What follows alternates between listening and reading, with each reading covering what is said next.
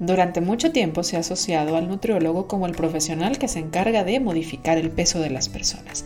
Y aunque hoy sabemos, y estoy segura que tú al ser parte de la comunidad de Ser Nutritivo Podcast sabes que el nutriólogo tiene muchas más cosas importantes en que enfocarse como es la conducta, como es la calidad de los alimentos para mejorar la calidad de vida de las personas y su salud, muchas personas siguen acercándose a nosotros con la finalidad de modificar su peso.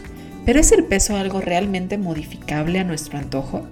¿O es algo que el cuerpo autorregula por sí mismo? ¿Por qué tantas personas que logran bajar de peso en cierto periodo de su vida después regresan al peso inicial o un poco más arriba? ¿Qué es la teoría del set point o el punto de ajuste? ¿Existe realmente el peso ideal para cada cuerpo? ¿Y es este algo que nosotros podemos elegir a partir de nuestras decisiones alimentarias? Estas y más preguntas respondemos en este episodio de Ser Nutritivo Podcast titulado Set Point junto a Pamela Basulto. Bienvenidos a Ser Nutritivo Podcast, un espacio donde nutriremos tu hambre de aprender, crear, sentir y conectar. Soy Griselda Jiménez y junto a grandes colegas de la salud y buenos amigos, compartiremos contigo ciencia y experiencia que nutre tu ser.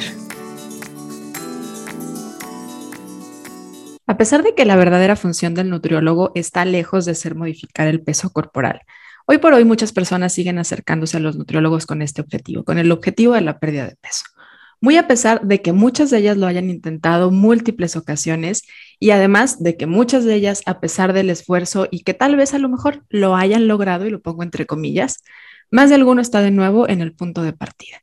¿Qué hay en la fisiología y qué hay más allá del sostener los hábitos que hace que las pérdidas de peso no sean sostenibles?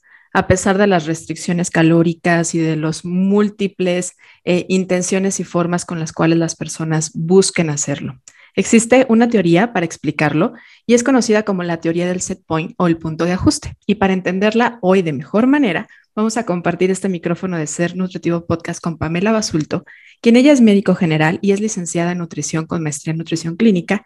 Y la verdad, tengo que decirlo que cuando vi su video en las redes sociales de cómo lo explica, supe que iba a ser la única persona que podría hacerme entender mucho de lo que la teoría, la teoría del set point viene a explicarnos y podernos además guiarnos de mejor manera en este episodio de Ser Nutritivo Podcast. Pame, bienvenida.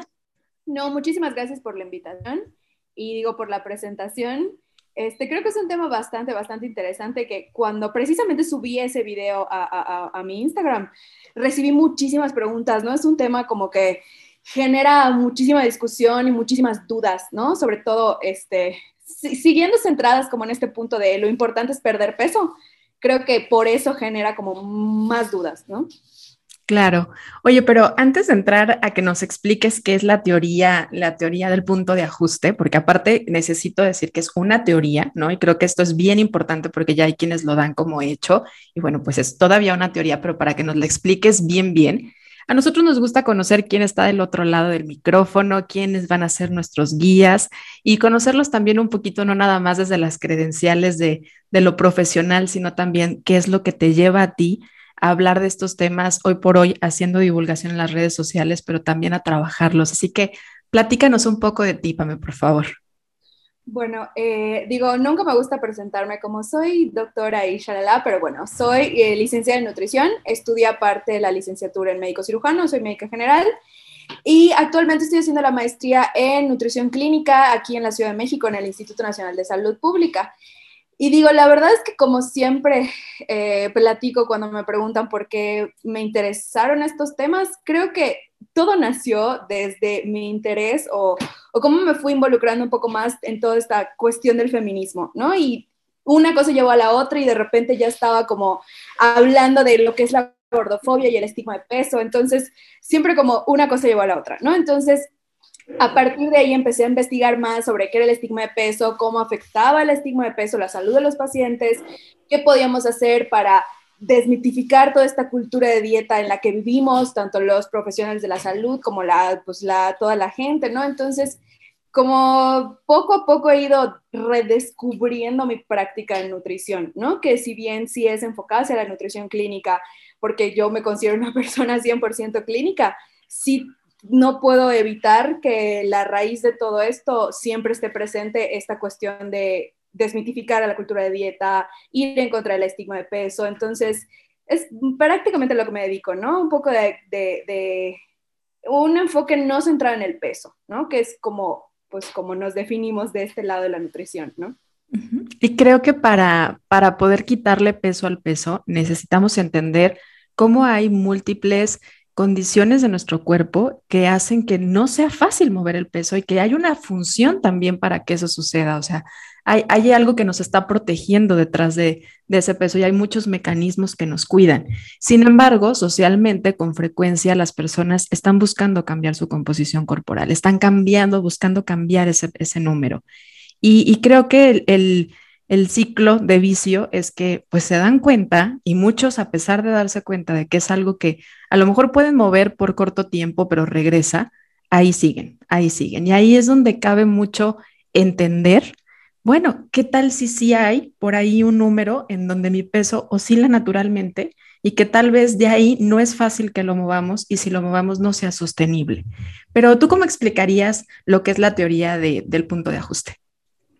Mira, yo creo que la, o sea, la manera más fácil, entre comillas, como de entenderla es que es el set point o ese punto de ajuste, es como ese rango de peso en el que tu cuerpo se siente saludable siempre y cuando tú lleves conductas de autocuidado que no tengan que ver necesariamente con restricción o con dieta o con e, conductas compensatorias, llámese ejercicio o conductas de purga o todas las que ya conocemos. ¿no? Entonces, es ese punto que es un rango, ¿no? Que como tú bien lo dijiste al principio, es una teoría y no hay no no te podría decir si es va entre tanto y tanto tantos kilos y entonces sacas esta fórmula, decía, se calcula así porque la realidad es que no. O sea, es nada más un rango que es individual de cada paciente o de cada persona, que puede oscilar entre 7, 10 kilos más, menos, ni siquiera estamos hablando como de siempre es esta misma cantidad de kilos en el que tu cuerpo, repito, ¿no? Sin restricción, sin conductas compensatorias, ni mucho menos, se establece, ¿no? O sea, él se siente cómodo. Que ya la parte como de la alimentación intuitiva le ha agregado este tinte de cuando te alimentas intuitivamente, tu cuerpo va a llegar a un set point, ¿no? O sea, cuando no estás bajo restricción ni nada de lo que ya platicamos, es este rango, ¿no? En el que tu cuerpo se va a adaptar y él va a funcionar bien, ¿no? ¿Y qué mecanismos hay en el cuerpo? Tú que eres muy clínica y eso está padre porque muchas personas les va a ayudar a entender por qué hay veces que regresamos a ese peso, o sea, qué hay de natural que regresemos a ese peso en el que muchas veces comenzamos cuando la gente quiere cambiar. ¿Qué mecanismos o qué factores fisiológicos son los que intervienen en estar regulando este, este peso o estar en este rango?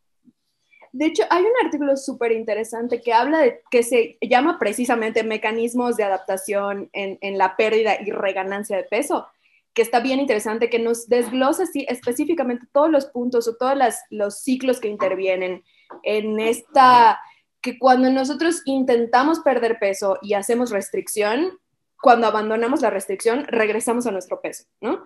Digo, hay estadísticas que hablan de que alrededor del 90% de los pacientes regresan al peso con el que iniciaron antes de hacer una restricción y hasta el 20% ganan más peso de lo que iniciaron, ¿no? O sea, no es una regla, pero es lo que nos dice la estadística, ¿no? Entonces, ¿por qué pasa esto? Y es como cuando tratamos de simplificar la nutrición a tu peso está definido únicamente por la cantidad de comida que comes y la cantidad de ejercicio que haces, ¿no? O sea, cuánto consumes y cuánto gastas. Eso es como la manera más burda de hablar de nutrición, ¿no? O sea, el simplificar la cuestión del peso en comida y ejercicio. Y la realidad es que nos hemos dado cuenta que no es así, ¿no? Hay muchísimos factores que intervienen en definir el peso de un paciente, ¿no? Y, eh, de, y cuando estamos en, un, en, una restricción para perder peso, porque sabemos que tenemos que comer menos calorías para lograr esta pérdida de peso, y no en el 100% de los casos es posible, ¿no? O sea, hay personas que hacen restricción y aún así no logran perder peso, ¿no? O no el peso que nosotros esperaríamos por, eh, por lo que nos han enseñado que el paciente debe perder. Entonces, ¿cuáles son estos mecanismos de adaptación? Tienen que ver con cuestiones hedónicas del comportamiento alimentario, ¿no? O sea, con el hecho de que cuando yo estoy en restricción, se ha estudiado que hasta el olfato, en o sea, el sentido del olfato es diferente en las personas, o sea, el, tienen esta capacidad como de oler más la comida que prefieren, ¿no? Y esto es instinto de supervivencia. Tanto las cuestiones hedónicas como las cuestiones emocionales y también las ambientales que tienen que ver con cuestiones fisiológicas, ¿no? O sea, estas como esta regulación hormonal que pasa que cuando estoy en restricción, la leptina, que es la hormona de la saciedad, disminuye y la grelina, que es la hormona del hambre, aumenta, ¿no? Entonces, en estos pacientes hay cambios hormonales, hay cambios en cuestiones de, los, de los sentidos del, del gusto, del olfato, del tacto y todo lo demás, o sea, no es como tan sencillo de, bueno, si quiero privarme, me privo y logro la pérdida de peso, ¿no? Porque mi cuerpo por genética y por adaptación y porque, porque así es nuestra, nuestra genética, ¿no? Está destinado a evitar que tú pierdas peso, ¿no? Es un mecanismo de supervivencia.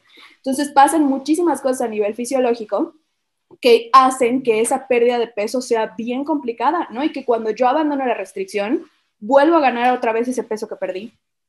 Claro, y ahorita que lo platicas, me lo imagino y es como, pues vamos a agudizar todos esos sentidos para poder buscar el alimento, porque el cuerpo no sabe si es que tú lo estás haciendo de manera voluntaria, y lo pondría entre comillas, porque muchas veces es más la presión social, otros factores que favorecen o que motivan a las personas a hacerlo, pero pues, lo que hace es a ver si encontramos alimento. Entonces, órale el olfato a todo lo que da y el deseo por comer, la búsqueda por la comida que se acentúe y esta necesidad, esta búsqueda de, de, consumir la energía que, como bien lo dices, pues al final es para sobrevivir, ¿no? En este caso es para poder sobrevivir.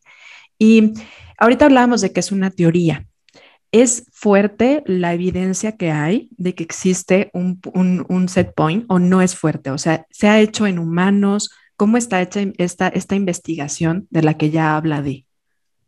Mira, así como es, es, bien complicado probar que cierto tipo de patrón de alimentación o dieta, llámese dieta restrictiva, realmente funciona, o sea, realmente eso es lo que está funcionando, ¿no? También es bien complicado con la cuestión del set point. Y toda, o sea, es una teoría porque está basada prácticamente en estudios observacionales, ¿no? O sea, creo que el estudio observacional número uno con el que siento yo se basa esta teoría es con el estudio de Minnesota, ¿no? Que se hizo en 1944 y que habla de que cuando tú restringes a los pacientes, digo, ellos en este caso del estudio de Minnesota, hicieron una restricción por seis meses del 50% de energía que, que, las personas consumían, vieron que perdieron peso, pero cuando regresaron a alimentarlos de manera como se alimentaban comúnmente, subieron el 145% del peso que tenían inicialmente, ¿no? Entonces, creo que este estudio es como de los primeros que nos hablan, digo, este obviamente fue de intervención, ¿no? Este fue el de los primeros que nos hablan como de cómo pueden, qué implicaciones puede tener la restricción calórica en el peso de los pacientes. Pero al final de cuentas, no sabemos si eso es lo único que influye, ¿no? Entonces,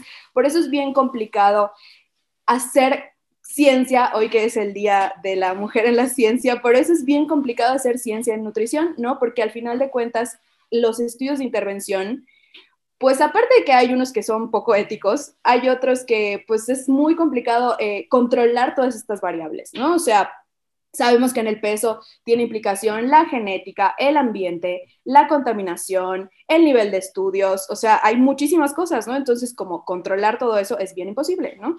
Entonces, esta teoría siento que en este momento obviamente no está bien sustentada porque es un poco imposible como controlar todos esos factores, ¿no? Entonces se queda al final de cuentas pues en una teoría más, ¿no? Oye, pero yo peleé los ojos cuando hablabas de el 50% de la reducción, o sea, estuvo muy, muy, muy, muy de mucha reducción energética y mucho el aumento de peso. O sea, pero fue un estudio grande, ese estudio. Sí, sí, sí, eran, la verdad es que te metiría si te digo cuántos, cuántos pacientes participaron, pero sí fue un estudio bastante grande. Y sí, y de hecho, eh, de, esos, de ese estudio en específico salen como muchas cuestiones en, en la regulación del peso, porque vieron que después de que ellos subieron ese peso, lo, tardaron un año más después de la intervención en lograr en, como volver a su set point, ¿no? Entonces, si bien después de la restricción viene una reganancia de peso que puede ser mayor a la del peso inicial, puede pasar hasta un año en que nuestro cuerpo pueda regresar como de manera natural al set point, ¿no? Entonces, creo que ese estudio en específico nos dejó como muchas interrogantes y muchas cosas creo que para seguir investigando, ¿no? Y, basándonos en eso, eh, puede ser entonces, si pasa, que vaya más allá del rango del, del, punto de ajuste el aumento de peso. ¿Qué podría ser que, que, se suba más allá de ese rango? Es que con tu, hay, hay, otro artículo que habla de que en lugar de que manejemos como esta teoría del set point, deberíamos estar hablando de varios set points o varios puntos de ajuste a lo largo de nuestra vida, ¿no? Porque sabemos que el peso pues fluctúa, a lo largo de nuestra vida, dependiendo de muchísimas cosas, ¿no? Entonces, ejemplo, las mujeres, ¿no? O sea, cuando entras en la reproductiva, tu set point puede ser uno, cuando eres mamá, tu set point puede cambiar, cuando empiezas con la menopausia, tu set point puede cambiar, ¿no? Entonces, puede ser que la realidad es que tengamos como varios set points establecidos para lo largo de nuestra vida y que también pueden depender mucho de los ciclos de restricción que hayamos hecho, del patrón de alimentación que hayamos llevado, de la contaminación, porque sí, hay varios estudios también que hablan de cómo la contaminación puede afectar la composición corporal de los individuos, ¿no? Entonces, en lugar de hablar como de que hay un set point programado para toda tu vida, pues entonces estaríamos hablando de que hay varios set points o varios puntos de establecidos a lo largo de la vida. Y vale la pena hablar de decir, bueno, este podría ser modificable por la persona, por decisión de la persona o por el cambio de comportamiento de la persona, o es genuinamente algo fisiológico y algo que nuestro cuerpo puede solamente él controlar. O sea, nosotros podríamos definir cuál es, es algo que podamos manipular. Creo que es, es como la gran duda, ¿no? O sea, porque al final de cuentas siempre siempre tendemos a desear esa pérdida de peso, ¿no? Siempre tendemos a, pensar que eso es lo que pues, nos va a dar salud y nos va a hacer sentir bien y todo lo demás, ¿no? Entonces, siento que esta es la gran interrogante. Sin embargo, así como la teoría del set point es una teoría, no hay hasta hoy un estudio que hable de el método infalible y perfecto para poder modificar tu set point a largo plazo, ¿no? O sea, la realidad es que no lo hay. Entonces, por eso está como esta nueva propuesta de, oigan, si ya nos dimos cuenta que es un poco imposible jugar con nuestro peso, sabemos que el peso no es una conducta, que no es algo que podemos modificar a largo plazo nuestro antojo, ¿por qué no en lugar de eso pues le tiramos a mejorar la salud en otros ámbitos que sí podemos controlar o que sí son conductas, ¿no? Como aumentar la ir al médico y no padecer de estigma de peso, ¿no? O sea, cosas que realmente pueden afectar a nuestra salud o pueden beneficiar a nuestra salud sin necesariamente tener que centrarnos únicamente en la pérdida de peso, porque al final de cuentas, y, lo vi cuando publiqué este video, eh, hablar del set point es convertirlo como en el nuevo peso ideal, entre comillas, ¿no? O sea, en, la, en buscar, bueno, ¿cuál es mi set point, ¿no? Cuando en realidad deberíamos preocuparnos pues realmente por la salud, ¿no? No por cuál es mi rango de peso en el que mi cuerpo se siente cómodo, ¿no? Que eso pues eventualmente va a pasar, ¿no? Tú hablarías entonces de que, em, o, lo, o, lo, podrías decir así, ¿será que no deberíamos de buscar conocer cuál es nuestro set point? Deberíamos de solamente enfocarnos en mejorar nuestras conductas, o sea, no convertirlo o ahora hacer fijación por, ah, ¿qué tal si conocemos y buscamos la fórmula para poderlo calcular? ¿Será necesario o no es necesario? Yo creo que no es necesario y te digo por qué, porque puede ser que tu set point no esté dentro de este rango de peso de un cuerpo delgado, ¿no? Y a veces creo que una de las cosas como, o de uno de los factores más complicados para entender por, por los pacientes, ¿no? O hasta de aceptar, ¿no? Es que pues no todos los cuerpos nacieron para ser delgados, ¿no? O sea, o aunque tú sometes a un cuerpo a restricción, puede ser que no, nunca sea delgado, ¿no? Entonces, muchas veces cuando tú le dices a un paciente que su set point puede estar en ese peso que él puede considerar como alto, el paciente le cuesta trabajo como aceptarlo, ¿no? Entonces, siento que seguiría, seguiría, seguiríamos como perpetuando esta idea de que, bueno, ok, está bien, ya acepto que existe un set point, ¿no? Que tal vez puede no caer dentro de este IMC saludable, entre comillas, ¿no? Pero entonces seguramente está dentro del rango de un cuerpo delgado, ¿no? que, vendría siendo como lo mismo, ¿no? Darle más peso al peso y, si, o sea, siguiendo como perpetuando esta cuestión de que solo estamos para regular el peso, digo, hablando como nutrióloga, ¿no? Solo estamos para regular el peso de los pacientes o controlar el peso de los pacientes, ¿no? Entonces, siento que dejaríamos como de, de, de mm, como de estar en esta sintonía de, oye, el peso no es lo importante. O sea, este set point solamente te lo estoy explicando para que veas que pues no todos tenemos que pesar lo mismo para ser saludables, ¿no? Pero es como esa base científica de, la parte como del, del enfoque no centrado en el peso. Sin embargo, el convertirlo como en la nueva obsesión, yo creo que sería un muy grande error. Claro, otra vez, volver a, como decías, estar perpetuando lo mismo, ¿no? Lo mismo y, y en lugar de entender que esta información nos viene a enseñar que pues no es algo que deberíamos estarle dando importancia y que el peso no es algo que nosotros podemos modificar, como ahorita decías. Podemos trabajar más sobre el cambio de la conducta, podemos trabajar más sobre la relación que tenemos con el alimento, sobre tal vez, por supuesto, la imagen corporal, pero desde el lado del amor, ¿no? O sea, no modificarla, sino como podernos ver desde un enfoque distinto, eh, cosas que realmente sí podemos modificar y no lo que es el peso, porque a mí hay una frase que me gusta, no sé qué tan de acuerdo estés, pero creo que creo que a mí me dice eso el set point o cuando hablamos de que tenemos el cuerpo que necesitamos, no siempre el que queremos, pero sí el que necesitamos y por eso cabe la posibilidad de, decir, creo que hay que quererlo porque sabe lo que tiene que tener y lo que tiene que ser en el momento, ¿no? Hay muchos mecanismos detrás de recuperar el peso, de tener un cierto peso, como tú lo hablabas ahorita en cuestiones hormonales, eh, modificaciones en el patrón del apetito, modificaciones en el gusto por los alimentos, la búsqueda de los alimentos que nos vienen a decir que es nuestro cuerpo hablando porque necesita ese peso. En este momento necesita tener ese peso, necesita tener ese tamaño. Entonces es más como más que verlo y convertirlo en una nueva obsesión, nos viene a recordar que no es el peso lo importante y que el peso no es algo controlable. Ya dejar de, de vender esta idea de controlar el peso que además por años era lo que venía como eslogan en tantas clínicas dedicadas a la nutrición, ¿no?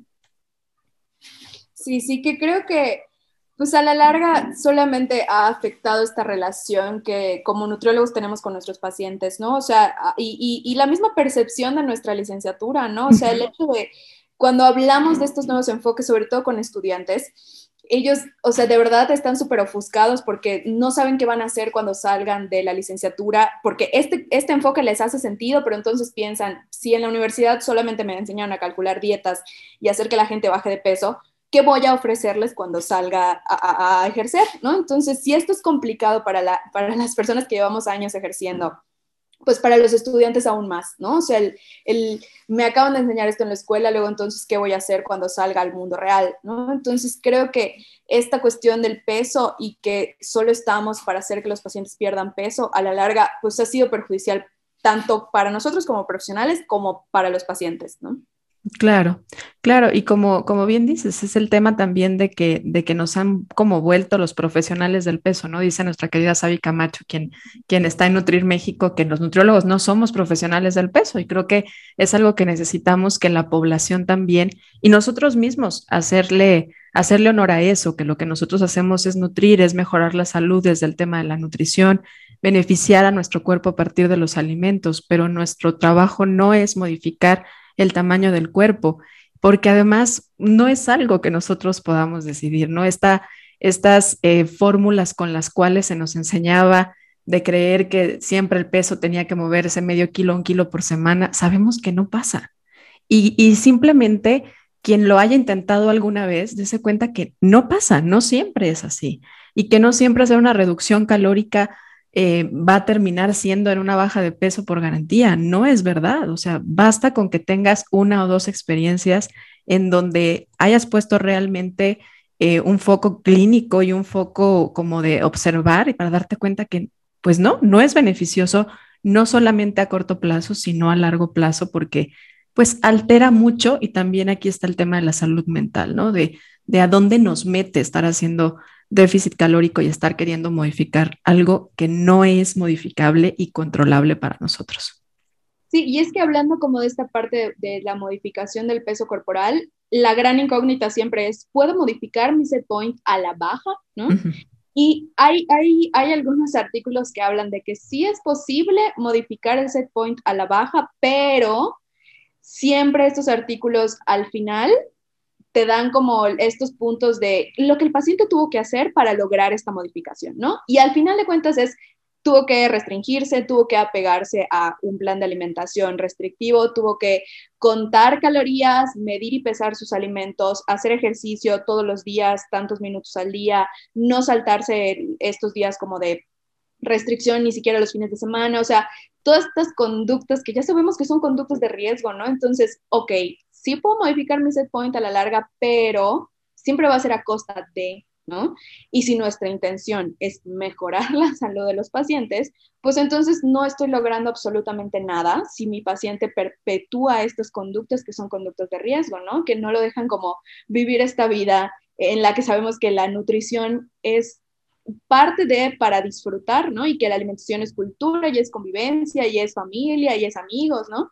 Entonces creo que hay que como replantearnos estas cuestiones que nos dice la ciencia también, ¿no? O sea, que sí, que tal vez sea posible eh, la pérdida del 5% del peso corporal y con eso van a mejorar tus parámetros bioquímicos, ¿no? O sea, que la glucosa se va a controlar.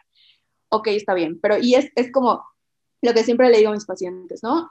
El, el chiste no es solamente que tu glucosa esté controlada, o sea, el chiste es que puedas llevar esa alimentación todos tus días por el resto de tu vida, ¿no? Que no signifique un sacrificio, que no signifique que tengas que dejar de salir con tus familiares, ¿no? O sea, creo que nos hemos olvidado un poco de que, pues, atendemos seres humanos, ¿no? Que tienen una vida aparte de, que no solamente son laboratorios, que no solamente son diagnósticos, que son mucho más que eso, ¿no? Entonces, creo que voltear un poco más a ver esta cuestión de la nutrición como, un, como una ciencia que pues tiene que ser integrativa, ¿no? Que tiene que ser humanista, que tiene que ser holística, que no nada más son cuestiones clínicas y bioquímicas. ¿Sabías que ahora Spotify te permite calificar tus podcasts favoritos? Si estamos dentro de tu lista, califícanos con 5 estrellas. Esto nos ayuda a posicionarnos de mejor manera en Spotify y lograr crecer nuestra comunidad. ¿Cómo hacerlo? Ingresa al perfil de Ser Nutritivo Podcast en Spotify. A un lado de la campanita encontrarás tres puntos en vertical seguido del texto que dice calificar este programa. Califícanos y ayúdanos a crecer. Ahora sí, regresamos al episodio. Escuchándote que decías, sí se puede modificar y hablabas de este 5%, ¿no? Como de modificar este, este porcentaje. Y creo que ahí de repente esto nos aleja mucho de lo que, de lo que las fórmulas nos hablarían como el peso ideal. Y, y, tal vez ni siquiera necesitaríamos calcularlo en realidad, porque si somos francas quienes nos dedicamos a esto, no es relevante a la hora de, de, analizar si la persona está teniendo una buena calidad de alimentación y teniendo un buen estilo de vida no es relevante estos datos, no los necesitamos estos datos. Entonces, ¿qué tal si mejor nos ponemos a observar de qué manera con conductas que sean sustentables para la persona, que aparte para cada uno son distintos, porque a lo mejor alguien podría decir, ¿sabes que yo sí puedo hacer ejercicio 30 minutos todos los días? Y habrá una mamá que a lo mejor diga, ¿sabes que no? O sea, para mí moverme 30 minutos todos los días está complicadísimo porque con quién dejo a los niños, ¿no? Entonces, es desde, desde dónde, ¿no? Y fortalecer otras áreas que sí te abonen salud, pero que no te alejen de la salud mental, porque creo que hemos hecho muchas cosas y como profesionales hemos promovido muchas conductas que han alejado de la salud mental y pues al final esto ya es, los está alejando de la salud integral al, al individuo. Sí, sí, porque hemos como establecido el éxito de los pacientes en cuanto a salud, de, eh, eh, con base en cuántos kilos pierden, ¿no? O sea, siempre esta es como la regla de lo que decías, ¿no? Bueno, según mi cálculo matemático de mi fórmula de requerimiento energético, tienes que perder tantos kilos porque te estoy descontando tantas calorías, ¿no? Entonces, medir el éxito terapéutico en kilos, la verdad es que pues sabemos hoy por hoy que no es la medida, ¿no? O sea, ni debería ser la medida de salud pública, ni debería ser la medida que cada uno lleve en su consultorio. O sea, hay otras maneras mucho más eficientes o realmente eficientes para medir éxito terapéutico que no tienen que ver con pérdida de peso. Oye, además, el pensar en esta reganancia de peso y esto de lo que también decías, de cómo muchas veces ni siquiera es como que regresan al peso del que partieron, sino más, pues nos habla de cómo para el cuerpo es algo, eh, podría decirlo, no, no sé si es la palabra correcta, como negativo o de riesgo, la pérdida de peso. ¿no? O sea, más allá del tiempo, el perder una cantidad significativa de peso es algo que el cuerpo considera riesgoso, que le genera una condición de estrés y por eso es que busca de forma como sea el poderlo recuperar. Entonces, ¿para qué estar metidos en este círculo vicioso si hoy entendemos que el peso lo, lo, lo regula y lo modula nuestro cuerpo según lo necesite en las diferentes etapas de la vida que estamos viviendo? Sí, exacto. Y forma parte, o sea, esta cuestión de del peso, sí forma parte del enfoque no centrado en el peso en cuanto a, yo sé que si tú eres mi paciente y trabajamos en todo lo que yo trabajo con mis pacientes, puede ser que pierdas peso, sí puede pasar, ¿no? O sea, no va a ser algo que vayamos a hacer intencionalmente, ¿no? Porque no va a haber una restricción alimentaria, pero podría ser que llegara a pasar, ¿no? O sea, tampoco estamos hablando de eh, lo peor que nos puede pasar eh, es, perder peso, ¿no? O sea, sí puede ser que con la modificación de ciertos hábitos, si la, si la persona no comía, no estaba acostumbrada a comer verduras y ahora sí come verduras, si la persona no está acostumbrada a comer cereales integrales y ahora sí, si no hacía actividad física y así, puede ser que haya pérdida de peso, ¿no? Y puede ser también que no llegue a este llamado peso ideal o IMC saludable, ¿no? O sea, puede pasar, ¿no? O sea, tampoco es como que estemos peleados con la pérdida de peso, ¿no? O sea, al menos esa pérdida de peso que pasa de manera natural, ¿no? Sin tener yo que estar eh, llevando una restricción alimentaria, ¿no? Entonces, esto del peso y la pérdida de peso, pues sí, se puede dar en los pacientes, ¿no? O sea, y, y es como el cuerpo buscando ese set point en, en, la teoría, ¿no? Entonces tampoco es algo como que con lo que estemos súper peleados desde, este enfoque, ¿no? O sea, estamos en, el entendimiento de que es algo que puede pasar, ¿no? Que no lo vamos a buscar, pero que puede pasar. Claro, si, si de alguna manera el modificar tus conductas te lleva a eso, o el a lo mejor empezar a escuchar tu, tu sensación de saciedad, que ya no va a estar tan influenciada por todo este estrés que te estaba ocasionando la restricción, te lleva a eso, pues no es como que vamos a decir, ay, jole, no, salte de ahí, no puedes bajar de peso, ¿no? Pues no, si se da, puede, puede que se dé y está bien, más bien ni, siquiera moralizarlo, no es que esté bien, simplemente se dio. Es tu cuerpo pensando que ahí está bien y sabiendo que ahí está bien, porque si algo que podemos confiar es en la sabiduría de nuestro cuerpo cuando le estamos dando lo que necesita, cuando estamos escuchando sus señales de buena manera. Yo creo que no hay libros ni investigaciones suficientes que, nos den toda la información de la que tiene nuestro cuerpo, que por años nos ha llevado a sobrevivir como especie y a estar aquí, ¿no? El que estemos aquí significa que hay una alta cantidad de sabiduría interna en nuestras células que ni siquiera nosotros conocemos. Sí, sí, que, cuando queremos o tratamos de modificar toda, toda esta sabiduría interna, es creo que cuando empezamos a ver las repercusiones reales de la salud, ¿no? O sea, sabemos que la cuestión de la restricción, que lleva pérdida de peso, que lleva toda esta, todas estas modificaciones hormonales que suceden cuando, cuando estamos en restricción y cuando empezamos a perder peso, que nuestro cuerpo defendiéndose para la reganancia y demás, pueden tener consecuencias en la salud, ¿no? O sea, este llamado weight cycling o efecto yo-yo, efecto rebote, tiene repercusiones en la salud, ¿no? Condiciona que los pacientes tengan mayor factor de riesgo para padecer enfermedades cardiovasculares, para padecer diabetes, para padecer resistencia a la insulina, ¿no? Entonces, tampoco es tan sencillo como decir, bueno, sí voy a perder peso y no van a haber consecuencias a la salud, ¿no? O sea, si ese peso lo pierdo y luego lo vuelvo a ganar y luego lo vuelvo a perder y luego lo vuelvo a ganar, también va a tener una repercusión en la salud, ¿no? Entonces, deberíamos una vez más de quitarle ese peso al peso, ¿no? Porque sabemos que hay otras conductas que sí pueden beneficiar a la salud, que no a la larga no la van a afectar como lo está haciendo este enfoque que solo se centra en la pérdida de peso. Y por eso sabía que hablar de, este tema contigo iba a ser algo como muy nutritivo porque nos iba a llevar no a enfocarnos ahora a querer conocer cuál era nuestro set point, sino a entender que ahí hay sabiduría en nuestro cuerpo, ¿no? Que si esta teoría eh, es, es cierta y que si observamos que hay cosas muy ciertas en él, porque yo creo que la mayoría hemos tenido alguna experiencia de este tipo donde nos damos cuenta que nuestro peso regresa y se sostiene en ciertos números, en ciertos rangos, y que de repente se eleva un poco y luego regresa, que nuestro apetito se autorregula, pues nos damos cuenta entonces que no es algo que nosotros tengamos que controlar, que ahí le podemos tener esta confianza a nuestro cuerpo como en muchas otras cosas, que tiene mecanismos maravillosos para poderse autorregular sin caer en las restricciones como nosotros lo queremos hacer desde el lado mental y cognitivo, ¿no? Sí, totalmente. Y creo que una como de las partes que, que platicábamos para ni siquiera diría como para aceptar el set point de mi cuerpo, sino como para dejar que el peso tenga tanta importancia en esta e-, ecuación de, de la salud, ¿no?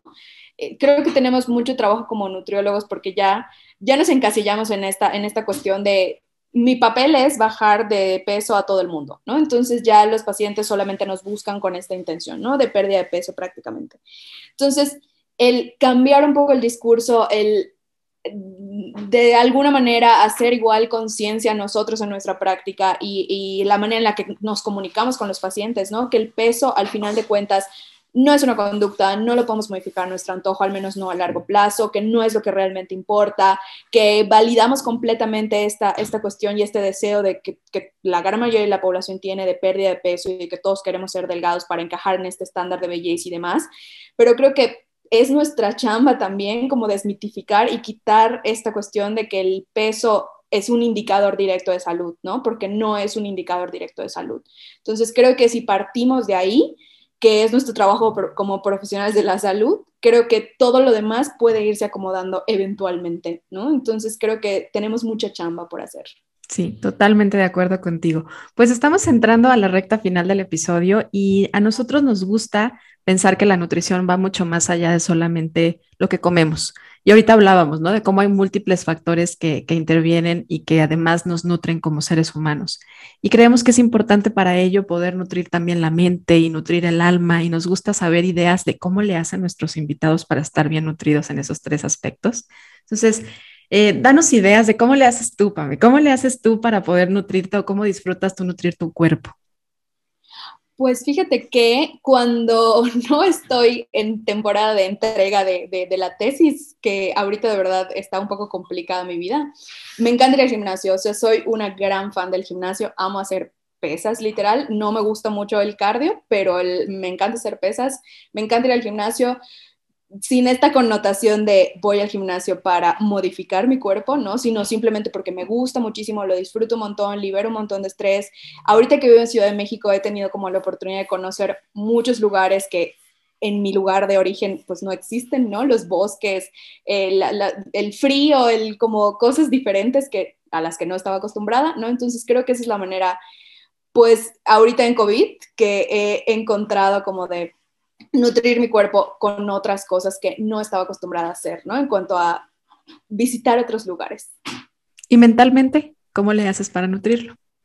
Ay, fíjate que me encanta ver series en Netflix.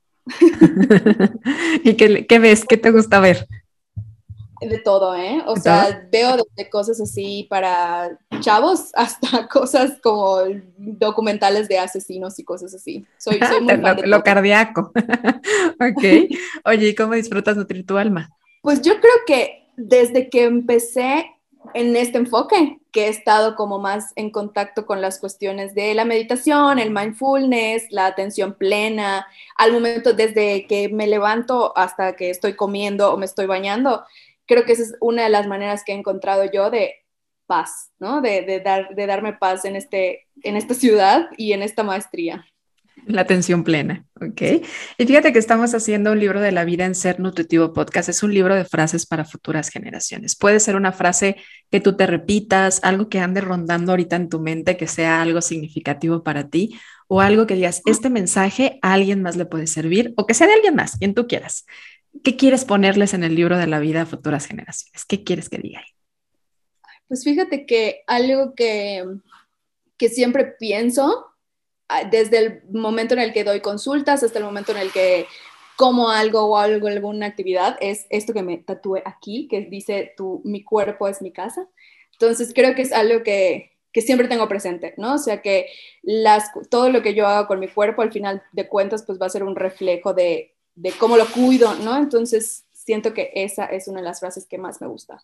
Muy linda, muy linda. Pues gracias por compartirnosla y por ponerla ahí también en el libro de la vida, no solamente tatuada en tu piel, sino también ahí en ese libro para los demás. Pame, un gusto compartir contigo. Muchas gracias por esta entrevista a Ser Nutritivo Podcast. ¿Hay algo que digas, Dris? No, no nos vamos sin que yo diga esto. Creo que nada más hacer énfasis en el, si nos están escuchando, sean nutriólogos, médicos o no del área de la salud, que tratemos de quitarle ese peso al peso, como siempre dice Sabi, ¿no? Creo que es una frase que nos tenemos que tatuar todos, ¿no? O sea, el peso no es un indicador directo de salud, no es una conducta que podamos modificar a largo plazo y tenemos que quitarle ese peso que hoy en día tiene. Y, y hay además eh, datos que nos dicen que no es algo relevante, que no es en donde debe de estar nuestro foco de atención y que no es algo que nosotros podamos controlar. Entonces, creo que eso es lo que nos debemos de quedar al hablar de set point. No es modificable, no es algo que podamos nosotros amasar a nuestro antojo y decir, yo quiero pesar tanto, ¿no? Como, como muchas veces se llegaba con el nutriólogo, con el médico y era, ¿cuánto quieres pesar? Ah, 50, ¿no? Por poner un número y pareciera que de ahí parecía que iba a formularse. No es cierto, eso no funciona de esa manera. Nuestro cuerpo tiene mucha sabiduría interna y sabe cuánto necesita pesar, no cuánto quieres, cuánto necesita. Pame, muchas gracias por este episodio tan bonito y gracias por compartirnos y suerte con esa tesis. Gracias, gracias, gracias, gracias por la invitación. Muchas gracias. A ti que nos escuchaste, gracias por ser parte de Ser Nutritivo Podcast. Recuerda que cada jueves encuentras un episodio nuevo, así que nos escuchamos la próxima semana. Gracias.